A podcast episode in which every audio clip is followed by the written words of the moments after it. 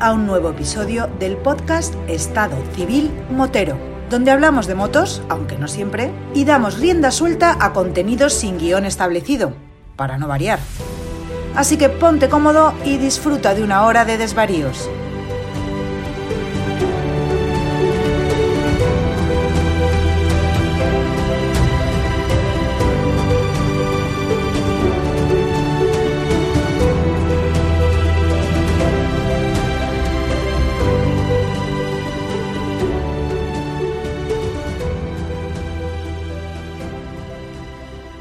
Pasa, chaval?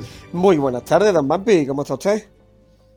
Bueno, dentro de lo que cabe se puede decir que acalorado, que no es poco. Estaría bueno que no estuvieras acalorado con lo que está cayendo. 40 graditos están muy bien, ¿eh? Vamos, para coger una rebequita, están para coger una rebequita. La verdad es que, macho, esto de. Yo, yo- es que no estamos conformes con nada. Cuando hace mucho frío, porque hace mucho frío. Y cuando hace mucha calor, hace mucha calor. Sí, Y ni frío ni calor, ni una cosa ni por otra. La moto últimamente yo la tengo ahí abandonada, tío. Es como la vaca flora, como dice un buen amigo nuestro, eres como la vaca flora. Si te la meten chilla, si te la sacan llora. ¿En qué quedamos? ¿En qué quedamos? Pues eso es así, no estamos conformes con nada, eso es verdad.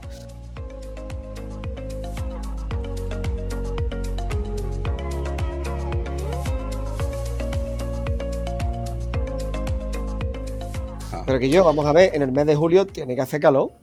Tiene que hacer calor. En enero, para mucho es frío. Vamos a adaptarnos a la realidad y ya está. Además, Ya. si a mí me gusta que haga calor, sales a la playa, te das una vueltecita, te refrescas un poquito, te llevas otras alegrías para la vista, hay que decirlo. En fin, que prefiero el verano. Hombre, por favor, las cosas como son. eh, las cosas como son. Mira, pero rodar en, en época de verano, lo bueno que tienes es que siempre tienes la garantía de que el neumático va a estar eh, más tiempo pegado y que no, la- tiene- va- va- no vas a pillar una zona sombría, una carretera donde dices tú aquí no sé si está agarrando o no está agarrando el neumático. Correcto. Y, pero, y además de ahí tenemos ya la experiencia de Antonio en enero cuando se cayó. Precisamente. Que veníamos diciendo, la carretera está un poquito sucia, la carretera está que resbala un poquito. Coño, fue salir de Puerto Llano, Puerto Llano, Prado Llano, ya no me acuerdo cómo era, Montellano. Sí. Y en la primera curva a darse el hombre el hostiazo padre. Y no íbamos ni rápido ni nada, ¿eh? Y era de eso. Zona umbría y helada. No fue en una curva, fue al salir de una curva en la recta que teníamos como un poco de pendiente en subida Correcto. y fue el único de nosotros al que se le fue la moto de, de atrás y pegó con el pecho en el suelo. Sí, sí, sí. Además, el tortazo fue yo que estaba justo detrás de él, que me lo comí todo en primera fila. Yo, bueno, yo cuando lo vi tirado en el suelo haciendo la cucaracha, ¿vale? Con las patitas para arriba, digo, digo, no se ha matado, no se ha matado porque se mueve. No se ha matado porque se mueve. Frené y me paré a cuatro a dos metros y medio de él. Me voy para él y le digo, Antonio, ¿cómo estás? Estoy bien. Digo, entonces no estás muerto. Y me fui a apagar el motor de la moto porque se quedó en el arcén, un arcén enorme, patas arriba la moto. Digo, antes de que la gripemos, que va a ser peor. Que ya entonces fue cuando llegaste tú a asistirlo, llegó Luismi. Oye, una cosa, me ha encantado la parte en la que has omitido cómo te caíste. No es que no he llegado todavía, Vampi, es que no he llegado. A ver, yo apagué la moto y justo cuando me vuelvo, que ya veo que tú y Luis me estáis asistiendo a Antonio, en ese mismo momento di un resbalón y di con todo mi cuerpo, especialmente la zona blanda, esa parte en la que la espalda termina su bello nombre para convertirse en algo más prosaico, o sea, el culo. ¡Pum! Al suelo. Y me di también yo mi talegazo. No me rompí nada, gracias a Dios. ¿Vale? Me caí con menos violencia que Antonio. Vamos, sí di un, un buen culacillo, un buen culacillo. Ese, esa anécdota que ya la hemos contado un par de veces ha servido para que todos y cada uno de los que hemos pasado por ahí nos hayamos comprado un puñetero chaleco airbag. Manda huevo, tío. Es correcto. Además, sí, además caímos todos, ¿eh? Porque es que ya le cogen miedo. Ya le cogen miedo, porque dices tú, venga, que íbamos muy bien, íbamos sobre este, íbamos a un ritmo mm, tranquilo, pero disfrutando, fluyendo. Pero con la cosita de que la carretera estaba como estaba. Y ya tú ibas un poquitín mosqueado. Ya a Antonio le pasa aquello. Ya terminamos en el hospital con marca de ronda. Con nuestro Antonio con un par de costillas dañadas. Y tú ta- ya te lo planteas un poquito. Y coño, yo quizás, si esto no es muy caro y eso, ya me planteo comprarme uno. Incluso he salido un par de veces sin él al trabajo y me sentía en cueros. Iba como desnudo. Sí, tío, conozco esa sensación. Me ha pasado de que he salido un par de veces para dos o tres mandadillos para andando por, por, la zona y me he quedado un pelín como diciendo, hostia, ¿me lo tenía que haber llevado o no lo tenía que haber llevado? Ya que lo tengo, ¿por qué no?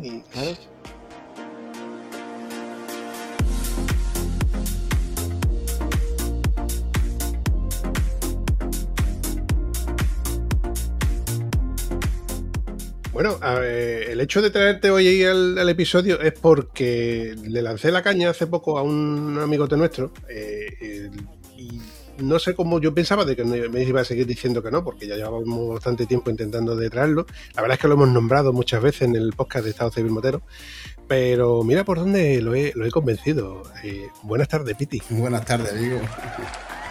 ¡Hombre! amigo. Don Juan Jesús El Piti. Resulta de que eh, yo este amigo mío hace tiempo que lo vengo intentando traer porque este hombre tiene su badaje, tiene cierta trayectoria eh, en, moto. La verdad es que no la coge tantas veces como nosotros quisiéramos que, que pudiera salir con nosotros. Pero la verdad es que hay que reconocer, hay que entender que, bueno, que todos tenemos nuestra posibilidad para salir más veces, como le pasa a Antonio, que tiene disponibilidad 365 días, y luego estamos los mortales que tenemos que currar, que somos unos tiesos y que tenemos que dar, traernos el pan para nuestra casa y, no tenemos y no tenemos tanta posibilidad de traernos la moto. Entonces, eh, el que coste de que a Antonio lo que le pasa es que tiene envidia de que nuestro amigo el Piti tiene la moto impecable. Dolce. Casi, casi impecable. ¿Pero qué me estás contando?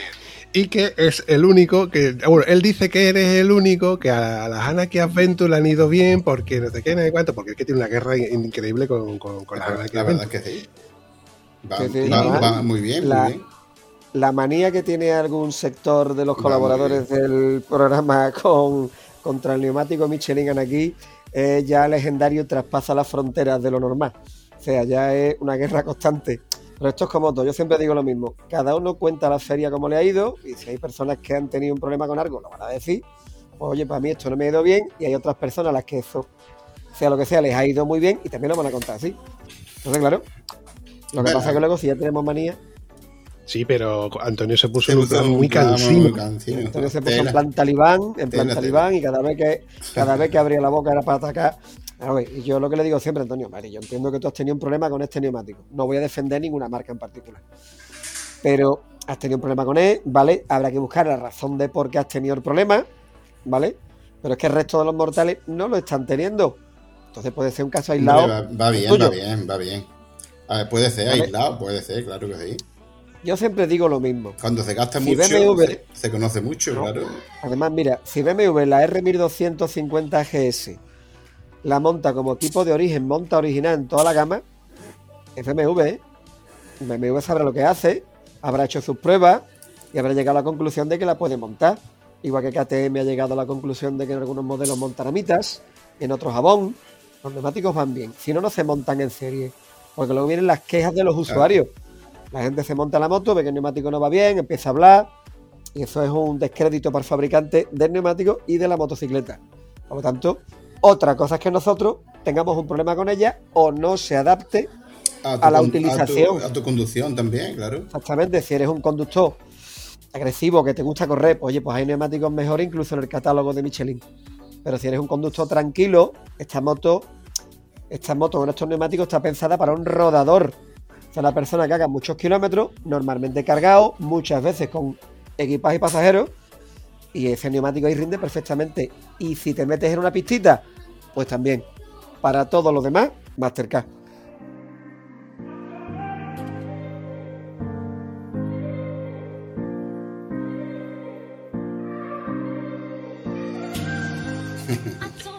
Eh, oye, Gonzalo, ¿tú a qué te dedicas a todo esto?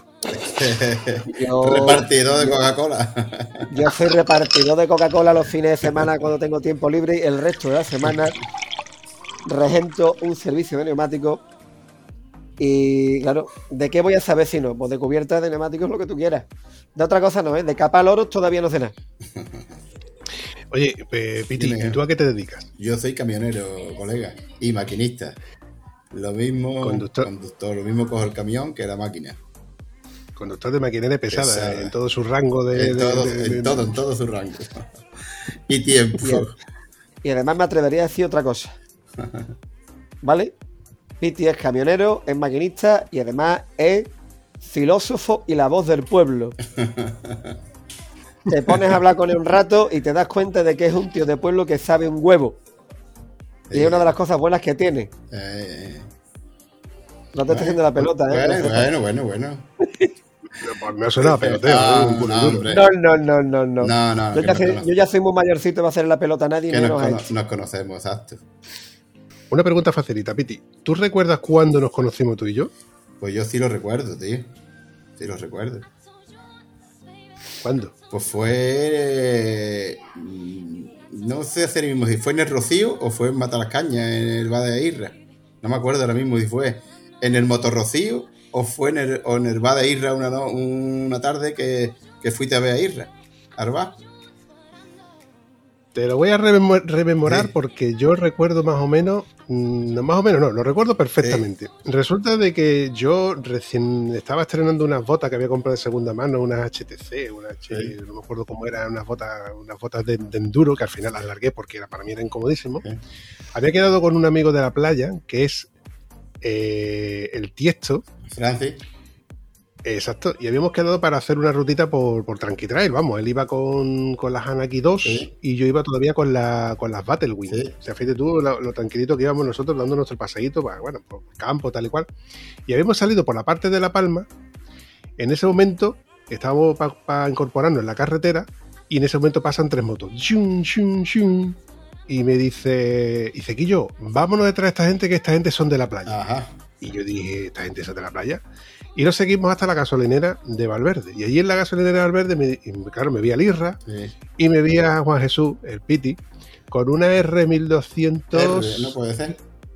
eh, exacto, gris. La Gris. mate. este chaval. Exactamente. Y dice, este chaval es, es el Piti.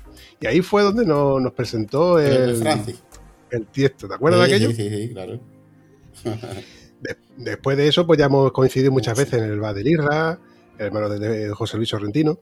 Eh, hemos coincidido en el Motor Rocío y ya pues nos integramos en el grupito de WhatsApp y demás, donde hemos seguido estando hablando. Y la verdad es que hemos estado más activos hablándonos en, en los grupos de WhatsApp que las veces que, que hemos Sí, que coincidido.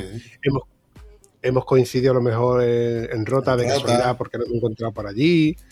Pero claro, la verdad es que hay que volver al tema de que tú, por tu trabajo, no sales todas las veces Que que, que quisiera, tú que quisieras, pero la verdad es que sí. Pero vamos, que tú has estado, si mal no recuerdo, tú has estado va- varias veces en el, BMW He Motorrad. estado en- dos, dos veces en el BMW Rider, en Formical. Sí. He estado un par de veces allí también. Sí, he estado en Estoril varias veces con la- los grandes premios. He estado en Alemania, en Sachsenring. Y acabo de caer en la cuenta de aquella vez que estuvimos en Avis, en el Tunatez de, de Portugal. Aquel día, pero aquel pasamos, fin de pasamos semana, muy bien, nos mojamos mucho, pero nos pasamos muy bien. hostia, aquel fin de semana lo pasamos de puta madre. De hecho, lo, lo hemos comentado con Antonio en, varias, en algún que otro episodio, de, de decir, coño, que no- nos pegamos un viaje con todas las nubes allí Sí, alrededor sí, nuestra negra, que, que, que, que ya que Claro, nos íbamos a caer los Y, íbamos esquivando nubes varios días. Coño, que sigamos esquivando nubes. Oye, y otra preguntita enlazando todo, todo esto. Eh, a Gonzalo, ¿de qué lo conoces tú? Hombre, el servicio oficial de los camiones de goma y de maquinaria o servicio oficial de la empresa. Soy el Y proveedor oficial de neumáticos de la empresa. Y aparte, aparte de, de las motos. Eh, Y aparte, dilo que se sepa aquí que quede muy claro. Somos compañeros de habitación cuando vamos por ahí. ¿eh? ¡Ay! ¡Ay! ¡Ay! ¡Ay! ¡Ay! ¡Que me quedo muerto! exacto, ah, no, Uy, exacto, uy, uy, exacto, uy, uy. también. Y además, y además hacemos trío. Hace, eh, te decir, no- nos falta, nos falta uno que nos falta Nos falta la tercera pata, que ¿eh? viene también, te viene también, hacemos trío. Como aquí este señor y yo nos hemos visto en ropa interior muchísimas veces. Tenemos un esto también. Yo también. Una camita que en la cunita le toca a Gonzalo siempre. Claro, para hacer más el más chiquitito. El más, el más chiquitito no. El que, el más pesa, el que canino, ¿eh? pesa menos, el que pesa menos. Eso sí. Además que yo, eh, él lo conozco yo de toda la vida, pero empecé a salir en moto precisamente no por culpa de él, pero la primera vez que salí en moto ya apareció él, que fue hace 6 o 7 años o algo, no, hace más, que fuimos a Jerez a ver el Mundial de Supermota. De Supermota, que yo, ¿eh? tenía, yo tenía todavía la Teneré, La- y la Teneré, la la gasolinera del pueblo y aparece con su BMW flamante, con el casquito blanco. Coño, tú aquí, digo, sí, yo aquí, y yo. Fíjate que fuimos a Jerez y Huerta y a mí me pareció que yo había ido al Polo Norte. Porque era la primera vez que salía con la moto más lejos de ella, Sevilla. Ya ves. O sea, fíjate tú la experiencia mía. Y desde entonces, todos los desafíos, todas las riders y algún otro evento por ahí que se nos ha cruzado, Ruta Suroeste y todo esto, siempre hemos ido juntos. Eh, yo y luego los que se iban agregando. Tú cuando has aparecido, Antonio, que siempre está por medio, en fin. Y tenemos, somos miembros desde el principio prácticamente del grupo Los Peluzos, Exacto. con Jesús Mari y con los demás. Exacto. Sí, señor. Exactamente. De hecho, tenemos esa camiseta tan exclusiva que pone. ATPC Por Peluzos. cierto, Sí, mi, señor, sue- señor. mi suegro la traía puesta el otro día. Digo, Manuel, ¿quién te ha dado, ¿quién te ha dado esa camiseta? Dice, no sé, no sé, estaba aquí, estaba aquí, yo me la he puesto. Digo, pues tú sabes lo que pone ahí detrás. Dice, no, no, no. Digo, ahí pone ATPC peluso. ¿Eso qué es? ¿Eso qué es? Dice, digo, pues eso significa a tomar por culo, peluso. Peluzo.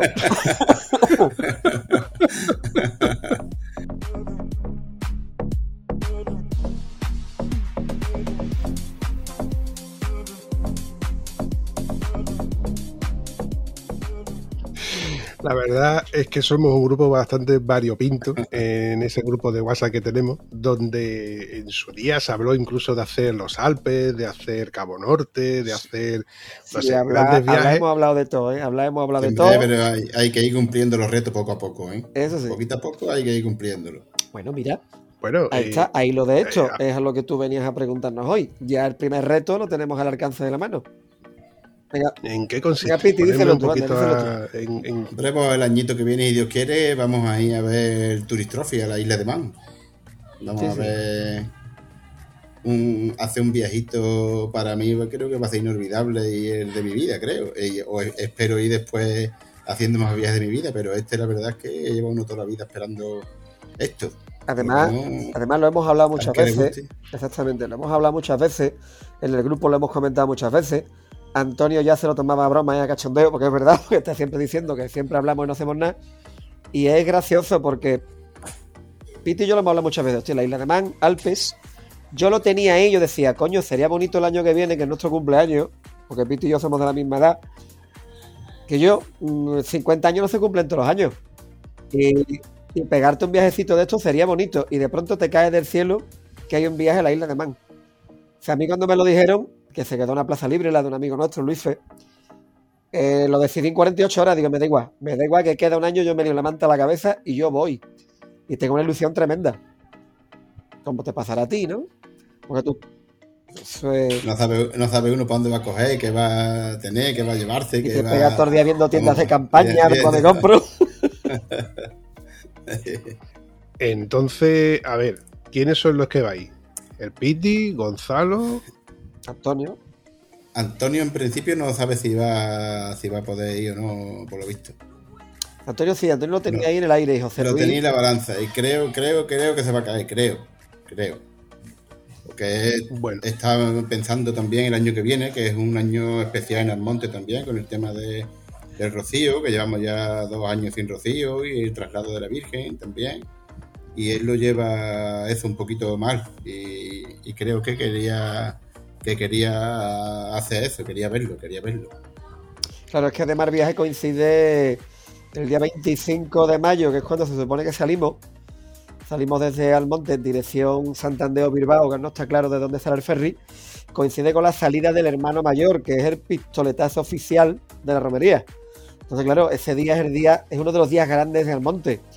Lleva dos años sin celebrarse la romería. La Virgen en el pueblo sin poderse trasladar. Entonces, claro, mucha gente, es una fecha muy señalada, muy importante en la localidad. Y mucha gente, pues, no va a ir a otro sitio sabiendo que está ahí la señora y que va a ser la romería probablemente. Y Antonio me consta que es de los más devotos del grupo en el, en el aspecto de, de- de salir siempre que sale la Virgen, de, de Sí, acompañarla. señor, de hace Sí, le gusta, le gusta, le gusta, le gusta, eh.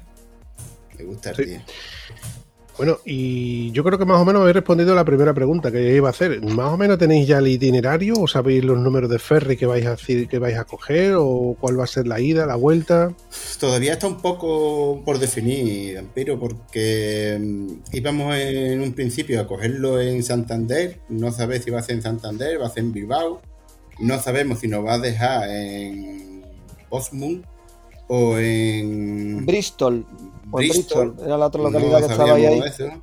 También estaba pensando en cambiar el hotel que íbamos a coger, nada más que bajarnos del ferry y de hacer un tironcito dirección Liverpool, quedarnos lo más cerca po- posible de Liverpool, que el siguiente ferry lo cogeríamos en Liverpool. Ya dirección Douglas, dirección Isla de Man. Y ahí andaba concretando un poco los hoteles, el colega que se encarga más de- del tema este, tío. Sí, Juan que es el que se encarga del viaje. Vale, entonces doy por hecho de que tenéis a alguien que os está un poco asesorando de- Sí, del viaje en sí. sí, sí, bastante. es, es Ah, una, es una agencia de viaje que este hombre va a manco porque va al patio de su casa, va constantemente.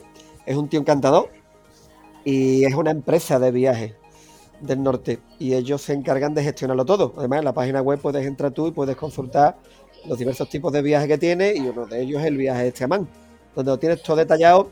Claro, luego eh, con la situación que hay todavía, con el tema de pospandemia y con los problemas que luego los ferries y los transportes y todo lo demás, no hay nada cerrado al 100%, como dice Piti. Todo está un poquito en el aire. Lo, de, lo del cambiar Portsmouth por Bristol es por la disponibilidad hotelera. Ahora mismo, como hay otra un repunte de casos y todo lo demás, pues no hay hoteles suficientes para toda la gente que vamos. Que no solo vamos nosotros, es que un viaje de 105 108 personas. Van, van gente de toda España prácticamente. En, el, en el grupo este hay gente de toda España. De Cádiz, de Málaga, de Córdoba, de... de Bilbao, de Cataluña, de Bilbao, de Cataluña, Galicia, hay gente de todos todos lados, de todos lados. Y ojo, y ojo, otra cosa muy curiosa, hay muchísima gente con moto deportiva.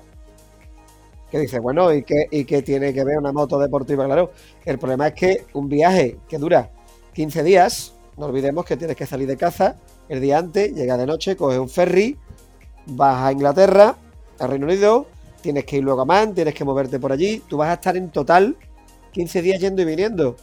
Toda la impedimenta, toda la tienda de campaña, el que vaya al camping y toda la ropa y todas las cosas que tienes que llevar, ¿cómo la colocas en una moto deportiva que tiene un Eh, colín ridículo? es un problema. Pero, pero es que, pero es que vienen algunas Ducati panicales. Sí, sí, vamos, que, una no cosita. sé, que, no sé, que, el cole- que es casi monoplaza y fíjate tú, tío, se van con todo el equipaje igual que yo, que llevo unas GS, por ejemplo, ¿no? Claro, incluso. Y va- Claro, y Juanan, el, el- el hombre que está gestionando el viaje, que te digo, tiene mucha experiencia viajando, tiene una GS 1200 también, le- muchas veces en el grupo envía fotos y enlaces y esto de gente que ha viajado con motos deportivas, como el chico este que está viajando dando la vuelta al mundo con la Cagua 636, de cómo ha fabricado un soporte en la parte de atrás para poder ir cargado, cómo lo hace, cómo lo organiza, porque claro, la gente de la deportiva, que lo más lejos que va es si me hace hace 300 kilómetros, pero 300 kilómetros con el mono puesto y para casa. No saben o no tienen idea de cómo van a llevarlo todo. Entonces el hombre No. pues, le- les, trata de echar una manita.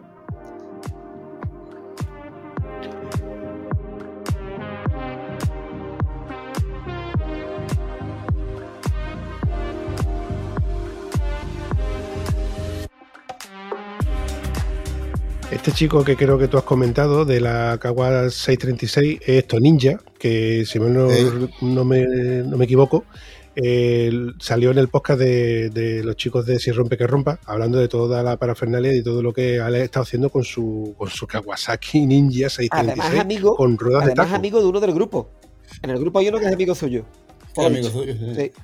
Pues mira, eh, está claro que si él puede hacer eso, y bueno, eso, ha hecho un mogollón de cosas por, por todo el mundo. Y, y vamos, si él puede hacer es- estas cosas y sigue gustándole las R, eh, yo creo que es, que es factible. Factible, pues, pues, Lo que pasa, lo que pasa es que, que- que yo como, como propietario de GS con maletas y demás, yo doy por hecho de que muchas de esas cosas que tú y yo sabemos que serían imprescindiblemente necesarias llevarlas, dices tú, ¿cómo coño lo va a hacer para...? Porque eh, hace poco hemos estado hablando Gonzalo y yo de- del tema de tiendas de campaña, tema de colchonetas y demás, de minimizar lo máximo posible para poder eh, viajar lo más ligero de peso Claro. y de Pero dices tú, ¿hasta qué punto te puedes tú a lo mejor deshacerte de, de qué colchoneta, de qué tienda de campaña llevar, de que, de, bueno, del calzoncillo a lo mejor en un momento dado llevas un par de calzoncillos, una camiseta y vas cambiando uno por otro y te vas... O vas lavando en los campings, tienes, en los campings tienes tus servicios, tus duchas, tus cosas, puedes ir lavando ropa, pero que es verdad, eh, Rafael, el de Armonte, que ha ido ya un par de veces a Man, que es el que, digamos, nos organiza un poco a nosotros, nos dio una lista a cada uno de nosotros de, de las cosas más interesantes e importantes que tenemos que llevar y que nos vamos a encontrar, que nos van a hacer falta, y ha puesto, dice, yo llevo cinco camisetas, cinco calzoncillos, con eso tengo que echar los 15 días. Echáis, echáis detergente, yo recomiendo en polvo y cuando vayas a donde sea, los lavas y La- para adelante. por La ejemplo. Claro. Claro. Otra cosa que leí yo en un reportaje de, de además creo que lo dije en el otro podcast. En Moto 1 Pro recomendaba llevar ropa interior técnica. Porque la ropa técnica se seca muy rápido y es muy fácil lavarla. Entonces, y además ocupamos un poquito de espacio porque suele ser muy fina. Otra, otro truco que puedes ahí utilizar. En fin, vas sacando de todo un poquito. Pero claro, alguien que ha ido ya varios viajes, que ya te vaya aconsejando, te sirve para ahorrarte mucho dolor de cabeza. Claro. Te Sirve. Pero a mí me sigue saltando la, la duda diferente, de, por ejemplo, de las nuestras con, con maleta a, por ejemplo, una deportiva. Sí. Cosas que son im- imprescindibles son sacos de dormir, Dormir, camping. Claro. La tienda.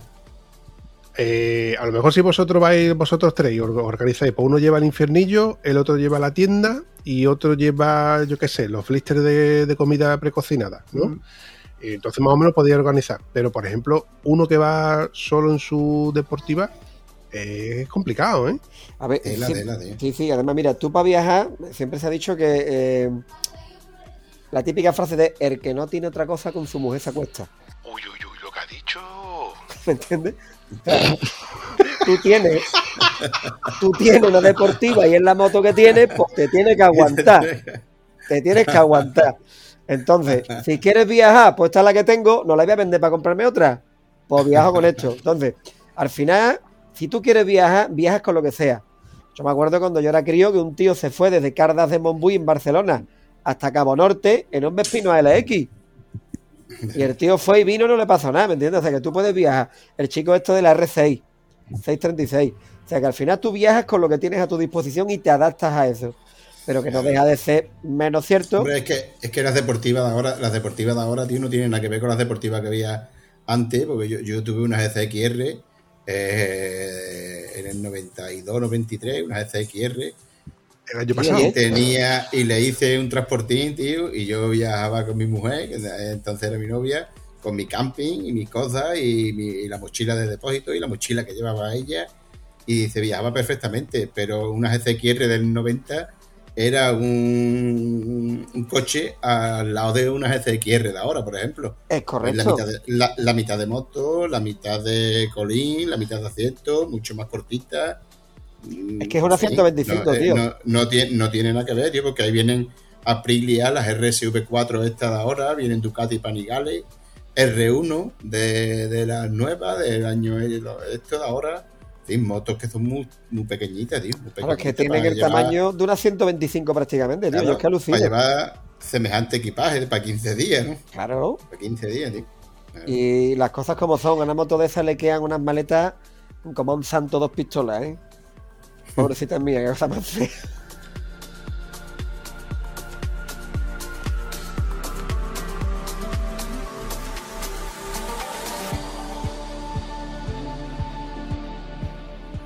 A ver, pero vamos a ver, vamos a ir a la practicidad, no vamos a ir a que queden bonitas, no, No, queden hombre, bonitas una moto exacto, con alforja. exacto. Lo que pasa es que tú, tú ves una Aprilia de esas, lo guapísima que es, porque eso es un- una Precioso. Pero fíjate tú, el, el colín que lleva eso, tío. Que lleva, que es igual que la palma de tu mano. Claro. Donde se monta, el que va detrás, le pone la tapadera y es como si es, es- es nada, no es, es- parece, vamos, es monoplaza prácticamente. Correcto. Es monoplaza, tío. Vampiro, vampiro. Tú imagínate, tú imagínate un Ferrari con una vaca y un transportín y atrás enganchado un carrito.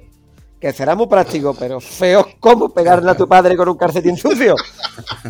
Hombre, por favor, como ese meme que hay por ahí de un tío en un Lamborghini Diablo y un remorque enganchado carga y, un, y, un aceituna. remor- y un remorque detrás. Dice, Cuando te ha tocado la lotería, pero tú tienes olivo. Pues es igual, tío.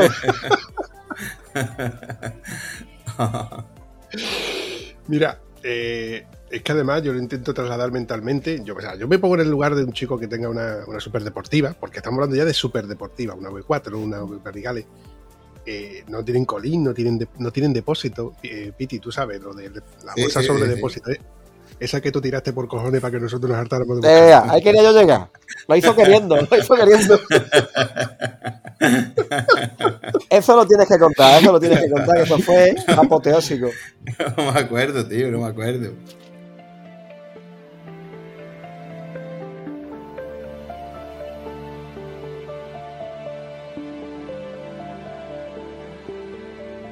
No sabía yo cómo meter la pollita esta, ¿eh? Salimos una mañana que nos Ah, juntamos, hostia, tío, la morcita, tío. nos, nos juntamos acuerdo, por tío. primera vez en una jarta de tiempo la mayoría de los peluzos. Sí, Nos paramos a Joder. desayunar allí en. ¿Dónde nos paramos? ¿Dónde fue? ¿En Y yo en... ¿Cala? No, no, No, no, nos paramos en... Darcy, en... intentarse al horno. Al horno, al horno. Al horno, al horno. Sí, sí, sí. Paramos a desayunar y nos vamos de la, del bar, después de habernos hartado de rey como siempre, y de pronto en plena línea recta echas en fartargo. Y yo, tío. He hecho pero lo he hecho en falta cuando vamos llegando ya a, al lado de Gil Márquez. Bueno, Da Vale, igual. da igual. En la sierra de ahí, ahí, ahí me di cuenta, ahí me di cuenta que la bolsita no estaba, tío. me di cuenta que la bolsita no estaba, tío. Y ahí llevo, llevaba toda la documentación ahí, cartera, car- tarjeta de conducción del camión, mm, tarjeta, DNI, eh, todo, tío. Todo. Todo perdido ahí. En un prispla, tío, todo. Y ahí fue cuando decidimos de, de, bueno, vamos a darnos la vuelta, vamos a intentar de buscar y a una velocidad anormalmente reducida, verte un montón de motos una detrás de otra, que nos adelantaba la moto como diciendo, esta gente que lleva en rollo. Todos con las cabezas, todos con la cabeza mirando para el arcén, como diciendo, ¿a esta gente Buscando, qué le pasa? buscando, por, buscando por la cuneta, por la cuneta, a ver si aparecía, a ver si aparecía, tío. Y mm, terminamos viéndonos en el, en el bar este donde habíamos desayunado para preguntar si, habéis- si, nos- si te habías dejado el bolso, si lo habían visto, tal. Y a mí se me ocurrió la feliz idea de sacar el móvil. Digo, yo hice una foto cuando nos paramos en taxi porque Piti dijo, coño, he pasado por aquí un montón de veces con el camión y nunca me he parado a ver la mina esta que hay aquí en, En taxi. taxi. Y nos hicimos. Y a mí se me ocurrió de lo de hacernos un selfie donde casualmente en el selfie yo lo venía pensando por el camino con la moto. Digo, a ver si el selfie aparece la moto del Aparece Piti. con la, con la mochilita. Y mira por dónde Ya no estaba. aparece la. Exactamente, ya no estaba. Con lo cual ya sabíamos que en esos 7 kilómetros que había entre Alonso y Tarsi, la mochila había desaparecido. Así que bueno, pues nos dimos nuestras tres o cuatro vueltecitas, sobre todo tú, Piti, que te hartaste de buscar. Oh, qué sufrimiento, Yo- tío. Yo veía bolsitos por todos Por lados. todos ¿eh? lados, tío. La verdad es que sí. Joder. Yo cada vez que vi una piedra negra, un tronco negro, lo que sea, pa- parecía el bolsito, tío. Yo hice el camino dos veces para allá y para acá de pie en la moto, de pie, buscando la cuneta, tío. Y, jo, qué rato más. Y además, más preocupado malo, porque, tío. preocupado porque es una cosa que dices tú, Dios, que lo llevo todo ahí dentro. Todo, todo, tío. Iba todo, iba todo. Pues mañana Tengo para que trabajar, el encontrarlo lunes, el lunes como para trabajar. Efectivamente, tengo que encontrarlo. complicado. ¿Recuerdas, Piti, que te dije, Piti, no te preocupes, que si un motero la encuentra, un motero te la va a devolver? ¿Y qué fue lo que pasó? Pues, tío, pues, llego a casa, tío. Llego, bueno, mentira, llego al monte y estaba mi mujer, mi mujer almorzando con el padre y eso, tío. Me dice, y suena el teléfono de ella, pues yo dejé el teléfono en, la moto puesto y me dice, eh, mm, alguien llamó a su teléfono y ella lo cogió y le dijo Juan Jesús. Y digo, cuando dijo Juan Jesús, digo, hostia, algo pasa aquí, algo, algo pasa. Dice, mira que somos de, del EPE, somos del EPE y nos hemos encontrado un bolsito y hemos abierto el bolsito, hemos visto el DNI, que es Juan Jesús, y hemos visto por, eh, lo hemos buscado en el Facebook y demás, y aparecías tú y dieron con el teléfono de mi mujer, tío, y me dijeron que me lo dejaban en la comisaría de policía local de, del EPE. Y yo, tío, a las 3 de la tarde me lo dijeron y a las 4 y cuarto estaba el EPE recogiendo, recogiendo el bolsito que el policía local me dice, Guillo, te ha tocado la lotería, tío. Porque he visto todo lo que llevas aquí dentro y te ha tocado la lotería, tío. Por el tiempo que te va a ahorrar, nada más. Porque, tío, todo, toda la documentación ahí, toda. Tarjeta sanitaria, mm, eso DNI, la tarjeta del conductor, el CAD, to- todo ahí.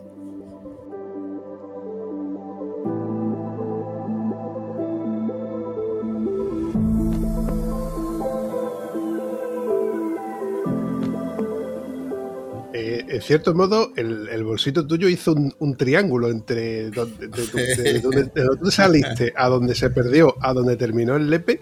Vamos, Y yo. y- y- y al final hiciste una ruta guapa. Joder, pues sí, pues sí, la verdad es que sí. Y Pero luego- bueno, fue, fue, fue un domingo espectacular, la verdad. Un domingo espectacular. tío. Y la demostración de que poner algo en las redes sociales muchas veces te ayuda. Exacto, tío. Porque exacto. si no hubierais puesto algunos de vosotros en Facebook y las redes sociales, un compañero ha perdido esto en esta carretera, más o menos a esta altura, por favor, a lo mejor no lo hubiéramos encontrado nunca.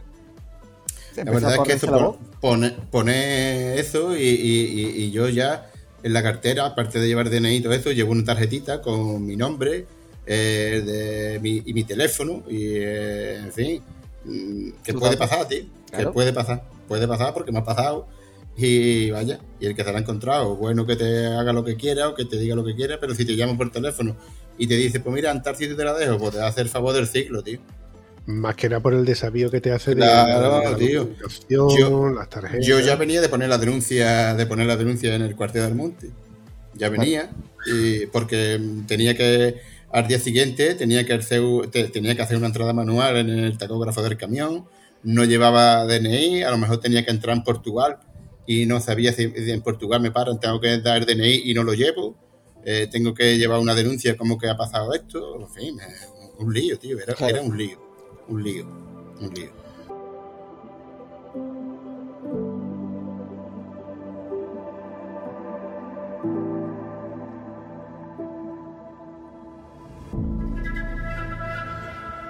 Bueno, pues quedémonos con la anécdota y con la historia de que hay que tener muy bien atadas las cosas, Exacto. ya sea en la pierna la pernera, los que suelen llevar, la- como las deportivas, la piernera, su documentación y demás, todo bien cerradito con su cremallera. Los que a lo mejor solemos llevar las cosas en el top key, con el top key bien cerrado. Ojo, que a mí me ha pasado también de dejar las llaves puestas en el top key circulando y que alguien me diga. Pampi, que te has dejado las llaves puestas. Y hostia, se me ha olvidado, con esto de ponerte los guantes Sí, se me olvida. exacto. O, o en el caso tuyo, Piti, que tú tienes el, la- el bolso con el cierre magnético este que, que se enganche, pues asegurarte Sí. de que lo vas tocando de vez en Claro. cuando. Aunque yo estoy seguro, E- ese, no se, que ese no- se enga- ese no se enganchó ahí, creo yo. Yo creo que lo dejé en el asiento, tío. Con el rollo de las bromas y de las tonterías de hablando por la mañana, me, me pongo los guantes y los dejé caer en el asiento de atrás y yo creo que salí con eso en el asiento de atrás, tío. Creo yo. Bueno, pero yo estoy seguro que a partir de Ahora, ahora, no. cada vez que vayas andando te vas a ir Voy, tocando voy cuando. tocando, está claro. Yo, mira, ahora tengo, ahora tengo por primera vez una bolsa sobre depósito, ¿vale? Bolsa sobre depósito de una promoción que tenía Michelin, que montabas tus neumáticos, te regalaban una bolsa sobre depósito. Entonces tengo una muy chula, flexible, de estas que van con imanes. La voy a probar, pero no me termina a mí de llenar eso, porque no. mm, eso no le pega el bocado fuerte al depósito. Lo bueno que tiene es que lleva una correa para colgártela, que la enganchas al manillar, la enganchas al manillar, y ya eso va a ser más difícil que salga volando. Pero no me ofrece a mí mucha tranquilidad. La voy a probar de todas maneras. La voy a probar de todas maneras a ver qué tal va. Pero yo creo que es un día de mucho viento, algo por el estilo. Al final. No crea que se va, no, no crea que se va, tío. es que no, es no que no le veo un agarre fuerte a los imanes. Sí, sí, sí, pero lleva varios y con, y con varios se aprieta. Lleva cuatro, que también hay que buscarle en la forma para que, porque el depósito de la trío no es un depósito regular del todo, es anguloso. Probaré un fin de semana. Que no, me buscaré una de estas que van a atornillar al depósito como la tuya. De todos modos, de todo lo que sea, todo lo que está detrás de la cúpula, si te das cuenta, no suele moverse. no suele claro, no suele moverse mucho. No hay. Ni, ni, ni mojarse, no suele eh, moverse ni mojarse mucho, ¿eh? Tienes razón. Yo, como el depósito de mi F800 no es metálico, es plástico, y de hecho no es depósito, es donde está el filtro de aire y demás. Eh, hubo una promoción en el Lidl hace un montón de años y en el foro hablaban mucho de, de quitarle los imanes, de hacerle unas correillas y demás. Y yo hice un invento con unas correas que yo me cosí yo mismo. Y la verdad es que tengo una bolsa que es bastante grande. La puedo poner de un modo u otro, que tiene una cierta curvatura, con lo cual no me molesta para conducir ni siquiera para ponerme de pie. Y ahí, ahí precisamente me cabe la tienda de campaña Ostras, y un montón de. ostras. Es muy grande, tío. Eh, Tiene que ser grande, tío. Es grande, pero el, el tema es que mi tienda de campaña no es grande. yo cuando compré mi tienda de campaña, que volvemos al, al tema de, de la equipación, busqué la tienda de campaña que más pequeño hubiera en Decathlon y de, y de hecho era la más cara que había en, en aquel entonces. Ya está descatalogada, ya no está, ya no se fabrica. Las he visto de segunda mano en internet y están, que vamos, yo creo que las venden incluso al mismo precio de que yo la compraba. Creo que costó unos 80 o 90 pavos por lo menos. ¿eh? No estoy hablando de exageración. Ocupa, no sé, 30 40 centímetros. eh, eh, tú te la pones en el brazo y del brazo al índice, al dedo índice, perdón, del brazo al, al- Sí, sí. Del, del codo a la punta del brazo, con la mano abierta. no te llega. No No te llega. Y, y, y pesas dos kilos y poco lo, lo que pesa. Son varillas ultra finas. Con... Las piquetas son de dura aluminio. Porque yo las he martillado en roca y en los cantos rodados hace 3 o 4 fines de semana y eso no se dobla ni de coña. Claro, el inconveniente es que es muy cara. La ventaja es que pesa muy poco. Y además, y además Eso, yo hay te- que tener en cuenta eso, tío. El Claro. peso, ¿eh? Eh, ya la enseñaré, ya la enseñaré. Y la verdad es que hay cosas en las que dices tú, joder, macho, no me puedo permitir gastar un pastizal en una tienda, en un saco, en no sé cuánto. Mi saco tiene, si mal no recuerdo, tiene alrededor de 25 años. Mi saco de dormir. Mi saco de dormir fue comprado en Continente, en una promoción en la que la mochila Altus de, de. Continente te, te- te venía junto con el saco de dormir y demás. Como que te digo, está más, más- más que rentabilizado el, el uso. Pero ¿qué pasa? Si, por ejemplo, yo me fuese como, como, como vosotros, que me voy al norte de Europa, prácticamente, pues entonces ahí yo me Claro, pensaría. eh, Ahora habría que buscar una tiendecita Mejor. pendiente, también pensando en que te, posiblemente el 90% te va a llover seguro y que sea un poquito resistente al agua. Y, Hombre, las tiendas nuevas, las que yo estaba viendo, tienen una resistencia, a ver si lo digo bien, de 3000 mH, que se supone que tiene que llover un huevo para que te entre agua dentro de la tienda. Por lo menos las, las más básicas que he visto yo. He visto tiendas mejores que la resistencia era básicamente igual. Entonces me imagino que las tiendas que se hacen hoy día, seguramente por la mejora en materiales y todo lo demás, eh, son, tienen bastante garantía de que no te va a entrar agua dentro. A mí me preocupa más el frío, incluso el calor, que el agua que me vea que me pueda entrar. Porque como haga mucho frío dentro de la tienda, me cago en la leche.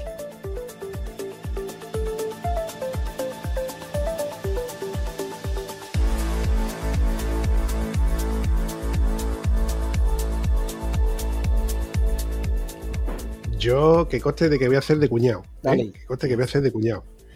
Pero a mí, más que todo lo que tú has dicho, lo que me preocupa es el viento. El viento. Sí, eso también, claro. Bueno, pero- eso también. Pero do- don- donde vamos no, no nos preocupa mucho porque vamos a, a un estadio de rugby. Entonces nos, nos ubican en un buen sitio. No vamos a estar eh, en un llano o en una montaña o en un. Vamos a estar en un estadio de, de rugby que se lo prestan a un a una como una ONG allí para el dinero que recuperan se lo donan a un a una, Una asociación de niños con problemas. a una asociación de niños y, y eso y, y aquello en, en principio no va a ser no va a ser un sitio de excesivo viento y Bien, bien, bien. a ver Yo, otra recomendación que sí le hablé con, con Gonzalo es que si compráis tiendas de campaña, que al menos la tienda de campaña tenga un pequeño avance. Porque el pequeño avance, entre otras cosas, sirve para guardar cosas por la noche para dejarlas que las botas se aireen. Y si, por ejemplo, por la mañana te levantas y quieres prepararte un café o tienes que en algún momento cocinar algo, eh, te sirve para resguardarte de, de un- una, una leve brisa de viento a la hora de calentar algo en el infernillo, lo que hace es que, que se te apaga. O, Sí. o estás, o estás encendiendo el infernillo durante más tiempo y consumiendo combustible de ese infernillo. claro de- Entonces, es una pequeña recomendación que, que suelo hacer porque me ha pasado de ir a concentraciones donde, ah, no, con esta tienda de campaña nos habíamos y luego resulta que dentro de la tienda de campaña tienen que guardarlo todo. todo El, tos- el las botas de él, las botas de ella, la ropa sucia y la ropa limpia. Y mm, siempre me lo dice, dice, coño, con tú tienes aquí que te puedes guardar. Es más, en mi tienda de campaña, que es muy pequeñita, yo puedo guardar dentro la silla mía montada. Claro. Y que, Uno de los consejos que nos da Rafa es que la tienda, hace posible, que no sea de dos plazas, que sea mínimo de tres. De tres. ¿Por qué? Porque para tú estar cómodo durmiendo, porque si estás en una tienda muy pequeñita, en un espacio de 70, Vale, puedes dormir, pero eso cuando pasan muchas noches ya no te puedes mover, estás incómodo porque tienes que tener dentro de la tienda las cosas que no puedes dejar fuera. Lo que te has dicho antes, las bolsas con la ropa, eh, el casco, en fin, tienes que dejar una serie de cosas dentro de la tienda para que estén resguardadas. En una tienda de dos va muy justo. Una tienda de tres ocupa un poco más de espacio, pesan pelín más, vale muy poco más, pero tienes una comodidad que no te da la de dos. Hombre, que por aquí para los fines de semana una tiendecita cortita, vamos, cortita, que sea eso, lo mínimo peso posible, y lo pequeñita, de dos plazas, sobra para echar un fin de semana por aquí, por el campito. Claro, pero ya más ponerte tiempo se te complica. cosita. Pero para eso se complica un poquillo por el equipaje que te tienes que llevar, tío, y por las cosas que tienes que llevar, y en fin, Además, yo, yo más. que dormí ¿no? acompañado en una tienda de dos, no lo hago más, ¿eh? No lo hago más. Sí, yo, yo. No lo hago más. No te puedes mover, macho. No te puedes mover. Los dos metidos en la tienda y las mochilas de los dos. Y encima fue, que a vosotros lo he contado un montón de veces.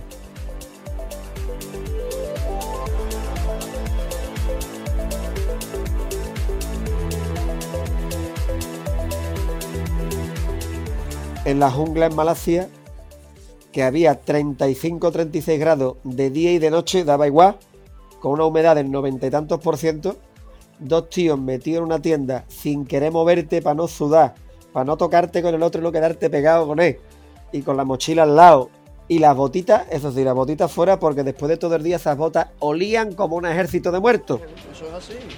Y los pimientos son asados. Y las papas fritas. Y yo, y encima te decían, cuidadito por la mañana, cuando os levantéis, la botita antes de ponérsela, le dais la vuelta y la volcáis, porque por la noche vienen los bichitos y te puede encontrar un escorpión puede- o una serpiente de esta chiquitita que te pega un picotazo y no te da tiempo a decir Jesús que ya estás en el otro barrio. Yo, una tienda de dos más, no, ni para Dios, yo una un poquito más amplia, por favor. Que corre el aire, que corre el aire. Eh, bueno, en esta pequeña lista de cosas que yo os recomiendo, eh, lo de los blisters de jamón, eso es indispensable. ¿eh? Es Eso cabe en indispensable. cualquier Eso, lado y- pero hay un problema, todavía hay un problema. Como ya no está aquello en zona europea, ¿vale? Meter comida, pues hay que informarse si te dejan o no te dejan, ¿vale? Porque pueden considerar que estés metiendo comida sin haber pagado Eso, aranceles, te, eso te, te la lleva en el, chale- en el chaleco puesto. te claro. metes la ropa y ya está. Que, que la mete la ropa, que, que eso es carne, eso es parte de ti. Exactamente. es parte de ti. A ver, está diciendo Juanan que lo más probable es que, bueno, que al final quizás se pueda, pero que claro que el tema ha cambiado con la salida del Reino Unido del Brexit, de, de la Comunidad Europea, aunque Man, por lo visto, ni pertenece al Reino Unido, ni tiene nada que ver con el Reino Unido ni nada, ¿vale? Ellos tienen unos ciertos acuerdos y todo esto, pero ellos tienen su propia moneda, que es la libra manesa, que en palabras de Rafael, eso no sirve absolutamente para nada, porque no los quieren en ningún lado. Para gastarlo y allí. ya está. Y luego tienen sus propias leyes, sus propias normas, y aquello es un sitio bastante peculiar, bastante sui generis. Pero claro, eh, tú vas a entrar allí, tendrás sus normas, entonces están estudiando a ver si nos van a decir algo o no. Porque, oye, ¿qué español no sale de viaje? Yo que lo he hecho unas pocas de veces ya al extranjero, y no se lleva su jamón cortadito, su queso, su salchichón, su caña de lomo. Yo, el kit de supervivencia, ¿no? Eso es así. Eso es así. el kit de ibéricos. Exactamente. Vamos, que yo me acuerdo en el viaje a Malasia, que fue el primero, el que, fíjate tú, el primer viaje en el que me meto con la gente de BF Goodrich, del grupo Michelin. Claro, tú consigues unos objetivos de venta y ellos te premian con un pedazo de viaje. Y ese año el viaje fuerte era mm, hoteles y esto, y el viaje un poquito menos fuerte era a Malasia. Y claro, en mi casa, como yo soy el guerrillero, el que le gustan estas cosas, el que le gusta estar lleno de polvo y de tierra, pues me dijeron, ese para ti. Ahora te metes 14 o 15 horas de avión hasta Malasia, te vas a otro mundo, porque ellos están en la otra parte del mundo y eso es una cosa muy rara. Nos llevan allí y mi madre, o sea, mi padre, que ya había ido otros viajes, me dice, tú llévate de comer todo lo que puedas, que allí no te dan de comer después en condiciones. y me acuerdo, primera noche en medio de la selva al lado de un río, el calor insoportable, todos los todoterrenos allí aparcados donde podíamos. Y claro, los andaluces empezamos a sacar costo de comer. Por cierto, era el año del centenario del Sevilla Fútbol Club, llevábamos una bandera del centenario en el coche. el que conducía, el que conducía era muy sevillista. Y me acuerdo que estaba allí y pasan dos, dos chicos de Navarra, mi amigo Ander y un amigo suyo, Ramón, Ramón de San Sebastián, de Donosti. Y claro, Ander lo que llevaba era una bota de vino, de comer no llevaba nada. Y nosotros teníamos de comer para alimentar un ejército, pero de beber no habíamos llevado una, la cerveza de la organización. Coño, los andaluces esto, la hostia. Qué bien os lo montáis, joder. Y de ahí nació una maravillosa relación porque todavía seguimos siendo amigos. Nosotros le solucionamos el tema de la supervivencia alimenticia y ellos el, del vi- el vino de la tierra. El vino de la tierra. O en esos casos hay que ir preparado, tío. O por lo menos intentarlo.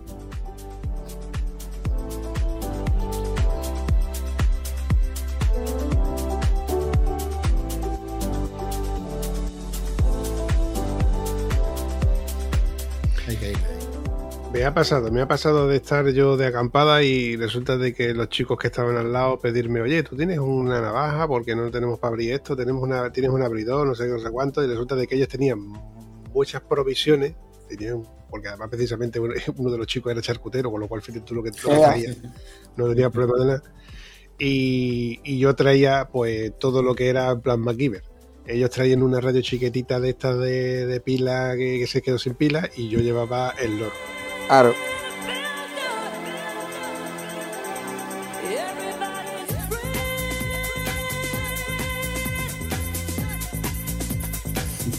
DJ, DJ. O, sea que imagi- imaginaos el pedazo fin de semana que echamos allí, los tres o cuatro chavales allí de, de acampada, que nos lo pasamos genial. Eso fue en, en Sotiel Coronada, cuando de en aquel entonces te dejaban acampar en Sotiel Coronada. Fíjate tú si hace años. A mí me pasó algo parecido en Jerez. Nosotros todos los años íbamos al circuito de Jerez, al Gran Premio, y llevábamos la nevera llena de costos.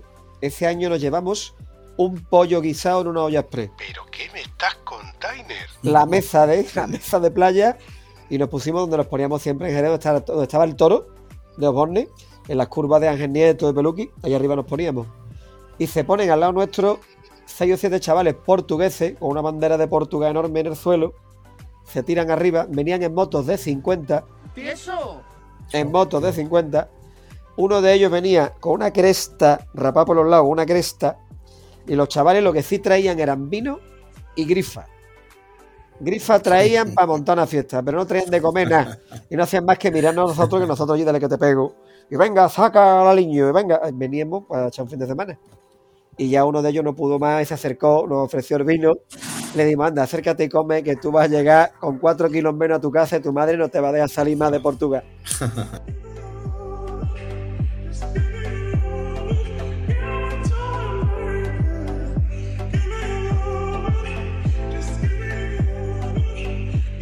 Yo tengo también otra anécdota guapa. Cuando te he dicho lo de ir en 50, yo tuve una Derby Byron Electric hace, hace bastante tiempo. Fue mi, mi- mi primer ciclo motor, ¿no? Mi primera moped. No, minto, no fue mi primera moped. Mi, primer- mi primera moped fue la, la Pus Mini Cross que heredé, luego arreglé y demás.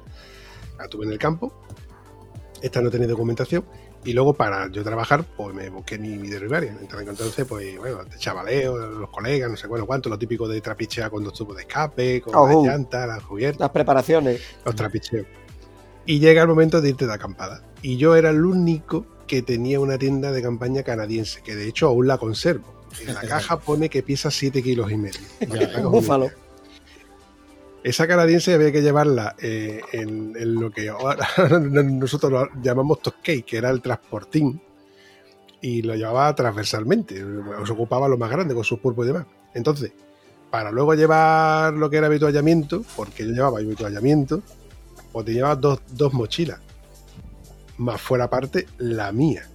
¿Y cómo llevaba yo las dos mochilas la de Rivarian? Llevaba una por detrás del manillar, entre yo y el manillar, y otra Ah, por delante del faro. Te puedes imaginar lo chulo que queda un tío con un mochilón y dos mochilas puestas, la de Rivarian, y las cosas cuando te están adelantando mirándote de real como diciendo, ¿a dónde? De la Y lo este. ligerita quería la dirección de la Derby Varian con todo eso en lo alto.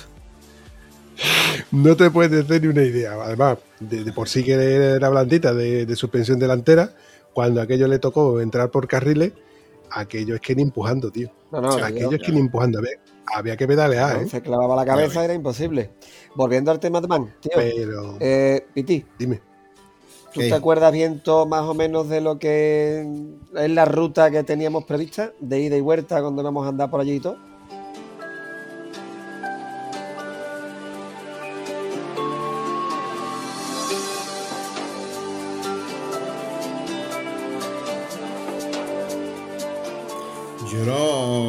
Eh, estuvimos hablando de, en vez de quedarnos.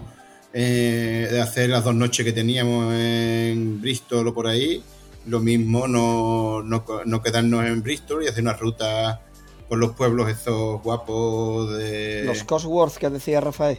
Los cos- los cowboys esos y quedarnos posiblemente en un camping o en cualquier hotelito que nos encontráramos por el camino o lo que fuera. Claro, lo que Pero al, cam- Sí. al cambiar al cambiar esto, tío, no sé yo si va a hacer lo mismo. Claro, Porque lo que iban a, lo que iban, lo que íbamos a hacer nosotros lo van a hacer, se va, se va a hacer ahora el mismo día prácticamente cuando te vas a hacer Claro, porque ahora, como eh, no estaba claro el lugar de desembarco, si iba a ser Plymouth o Bristol, se había abierto la Exacto. posibilidad, también por lo que estábamos hablando antes de los problemas en la hostelería y en los hoteles. Eh, sí había un hotel que podíamos coger en otra zona un poquito más arriba y teníamos a tiro de piedra el país de Gales. Entonces la idea era cambiar en los primeros días la rutita esta por los pueblos de los Cosworth, que están en el centro de Inglaterra, que por lo visto son muy bonitos, y entrar en País de Gales, ir a Cardiff y ver toda aquella zona, que además dice que es una zona que está muy bien preparada para el turismo, porque es una zona que de playa, de costa, es el lugar de veraneo de allí, y entonces allí. cambiaba un poquito la ruta, pero quizás a mejor en ese punto. Y luego ya, Sí. luego ya eh, subir a Liverpool, si no recuerdo más, al par de días, y entonces ya de Liverpool sí cruzar para la isla de Man. Sí, cruzar ya. Que además nos dijeron, cuidadito que en Liverpool son capaces de robarle las herraduras a un caballo al galope. ¿eh? Vaya corriendo. eh. Horroroso. Dice que hay que hay que tener mm, un guarda guardando las motos y hay que pagarle a alguien para que esté pendiente porque posiblemente te pierdas muchas cosas. Dice. Hay que tener cuidado. Sí, igual que te dicen que en Man no te toca la moto nadie, que puedes dejar un billete de 500 pegados en el depósito que no lo toca nadie, y que en las otras zonas que vamos a estar es completamente seguro. En Liverpool, por lo visto, dicen que es que te roban, pero que te roban contigo al lado. Entonces, sí. tenemos que contratar. Si cabemos todos en el hotel y todo lo demás, pues hay seguridad, pero va a haber, va a haber que contratar a un tío que esté vigilando toda la puñetera noche y las motos encadenarlas todas juntitas, ¿eh? Que una se la pueden llevar, pero 10 amarradas ya es más complicado. Y por lo, por lo que nos comentó Rafael, es porque en Bristol, eh, perdón, Bristol, Liverpool, la mafia, la mafia irlandesa, todavía tiene mucho- muchos tentáculos. De cuando existía Lira y todo aquello, pues ellos tienen montado allí su forma de ganar dinero con la extorsión y el robo. Entonces es un sitio que, aparte que Liverpool es feo como un frigorífico por detrás, es un sitio peligrosito hasta cierto punto. O sea, no es que te vayan a pegar ni te vayan a matar, pero los robos están a la orden del día y hay que tener un cuidado. Ya. Habrá que hacer guardia y igual que la imaginaria, hacemos imaginaria y ya está, no pasa nada.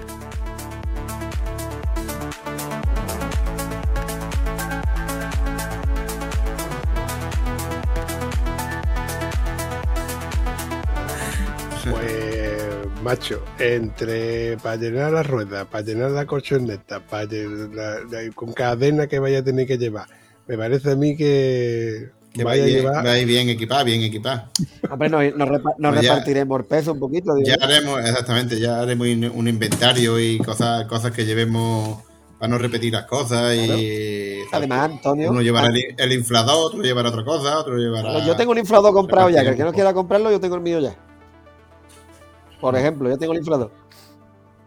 Yo creo que esta va a ser la excusa perfecta para ir quedando algún que otro fin de semana, para irlo hablando, para ir haciendo Claro. listitas, para... Y, y yo también os recomiendo que salgáis y, a- y os montéis las tiendas de campaña y os quedéis a dormir al menos una o dos noches por ahí. Sí, sí, va, va, va, Sí, sí, sí, sí. va a pasar, va a pasar. Además, Sobre todo tú, Piti, que tú eres menos de tiendas de campaña. Yo, yo soy menos ahora, ¿eh? Yo antes sí, ahora menos, ahora menos, pero antes sí. La pollita te la tiene que meter como fuera. Cabrón. además sin vaselina ni nada. Ah, duermo más en camión. Hace 20 días he estado una semana, una, una semana por ahí. He estado entre camión y hostalito, camión y hostalito. Y, y bien, bien. Pasa que yo No, lo estoy. Lo que pasa es que la- para que no lo escuche y no lo sepa, que, que Antonio cuando lo escuche te va a decir, es que claro, es que nosotros sí lo sabemos. Eh, Juan Jesús siempre ha sido de, de de campaña cuando era, cuando era más tieso, pero desde que está montado en el camión, no es que se haya vuelto como no, es que tiene que cuidar su espalda y él dice que de, de- de dormir en tienda de campaña, mientras que él pueda dormir en una cama, que nada de dormir en tienda de campaña. Coño, en la última, los- en el último desafío, nos, iba, nos tocó una cama de mampostería en la habitación. Adivina quién le tocó la cama de mampostería. y yo, un colchón. A mí, es que le va a tocar. A la cunita, la Claro. cunita la mandamos, tío. Claro. Vamos, una, una cama que era de, era de, ladrillo, vamos. El colchón encima, encima de, de un puñete de ladrillo. Pero vamos, Eh, te que yo dormí como Dios, ¿eh? Con, bar- con, bar- con barandita y todo para que no se Que, caiga. que estoy muy mayor ya, chiquillo. Oye, no hay fotos de, de- de- de ese momento. no, no, no, no. Una vez que se cierra No, la puerta no. de la habitación, todo lo que suceda en la habitación se queda en la habitación. ¡Cobarde! Oh, oh, oh. Si tú al día siguiente ves a alguno levantarse mucho cuando va a la moto montado porque le duele algo, tú ya puedes sacar las conclusiones que tú quieras, pero yo no. ¿Eh? Alborranita, por Yo no, yo no quiero yo no quiero criticar, pero fulanita se ha puesto muy gorda. Puesto lo mismo. Bueno, chavales, yo voy a ir- os voy a ir despidiendo porque, bueno, ya se va acercando la horita de- del episodio y no quiero alargar estos episodios porque va a quedar de tiempo, como mucho, lavar la moto y poco más. Lavar la moto, sacar el perro, eh, lavar el coche, llenar las ruedas de la moto, que también hay que tardar un poquito más en llenarla. Así que mm, me ha encantado teneros a vosotros dos. Jesús, la verdad que yo esperaba que tú soltaras más la lengua, pero Viti, te has Pues ya está, porque estoy, tra- estoy tranquilito porque esto es yo mi primera vez con esto y. y Claro, no tú sé. sabes que la primera vez te puede gustar o no. Ya la segunda y la Sí, tercera, mira, pues me, ya ha, me ha gustado, me ha, gu- me ha gustado, me ha gustado, me un poquito más de gustado. cariño, ya te va gustando un poquito más. mi vampiro, mira, mira, vampiro, mira. Hombre, hemos tenido problemas informáticos que hemos tenido, hemos Eh. llevado como, como dos días ahí dándole que te pego. Eh. Pero Piti, di la verdad, di la verdad, a que, a que no duele tanto la primera vez. No duele, no duele, no duele. Hasta- hasta- es menos de lo que yo Hasta esperaba. gusta un poquito y todo, fíjate tú, yo ya perdí hasta la vergüenza. Hombre, Eh, tú no tienes vergüenza, tú no tienes vergüenza. Dime dónde se tú date cuenta nada más, Piti, tú te das cuenta nada más que papá Peluzo nada más que hace darme por culo con que quiere grabar, que quiere grabar, que quiere grabar. Este pues sí le gusta esto. le gusta ese, ¿no? Que le gusta, le gusta el cancino, el cancino le gusta. Bueno, chavales, un abrazo. A Y ti yo, siempre, otro a para ti, ti siempre, Aquí estamos, hasta luego chicos. Chao. Adiós. Sed buenos, portaros bien, ser felices.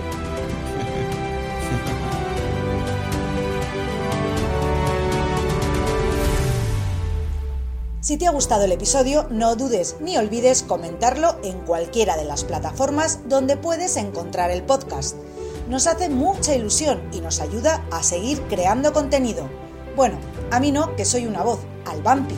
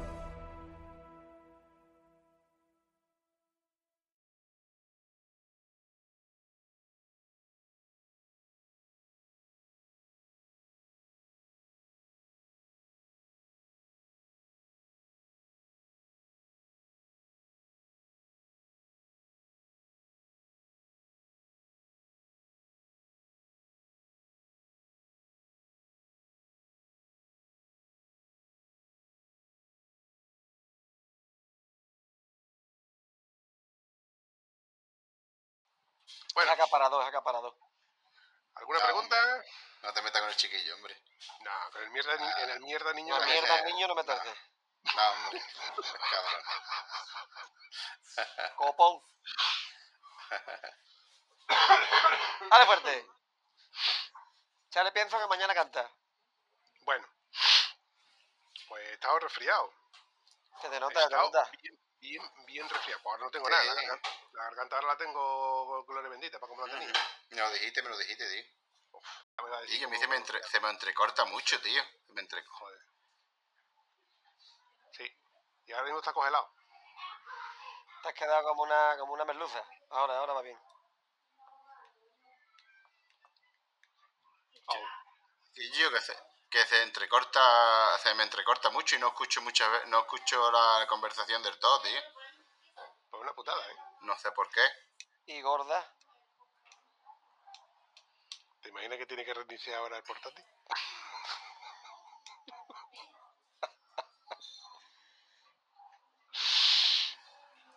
Gonzalo, no deseas mamón y deja de pisarle el cable al piti, coño. Yo, yo no estoy haciendo, yo no estoy haciendo nada. Es hacer algún ¿Qué le sevillano pasa a que este, están por ahí estorbando. Pues yo escucho perfectamente, ¿Y yo qué? escucho a la- a las Que niñas de aquí fondo. hay lo más grande, aquí hay lo más grande y a lo mejor. Bueno, de momento a mí, yo te veo y te escucho relativamente bien. Independientemente de que, de que a mí me ha salido antivirus, como que es un tío muy feo, muy sieso, muy sieso, muy sieso, muy feo, muy feo, muy feo. Con una camiseta amarillo minion. Hombre, es que hoy le faltaba el casco nada más. Le faltaba el casco.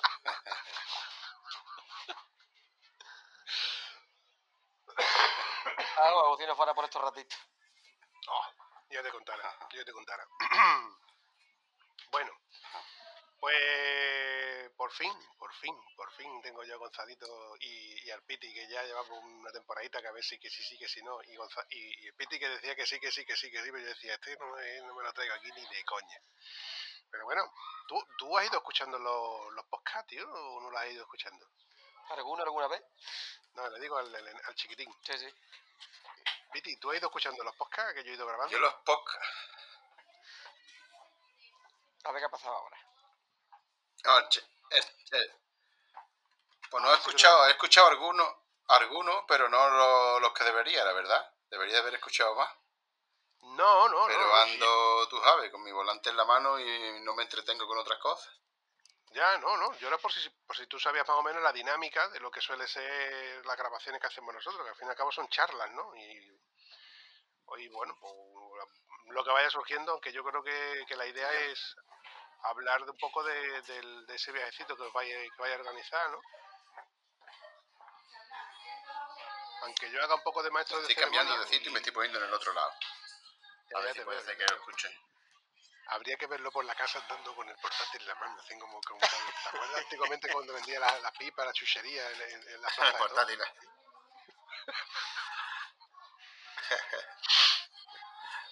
o igual, pues igual. ¿no? Igual, igual. ¿Eso, qué es, pare? Mómoda. No empieces, Gonzalito, no empieces. Ven que te conozco, que te calentas.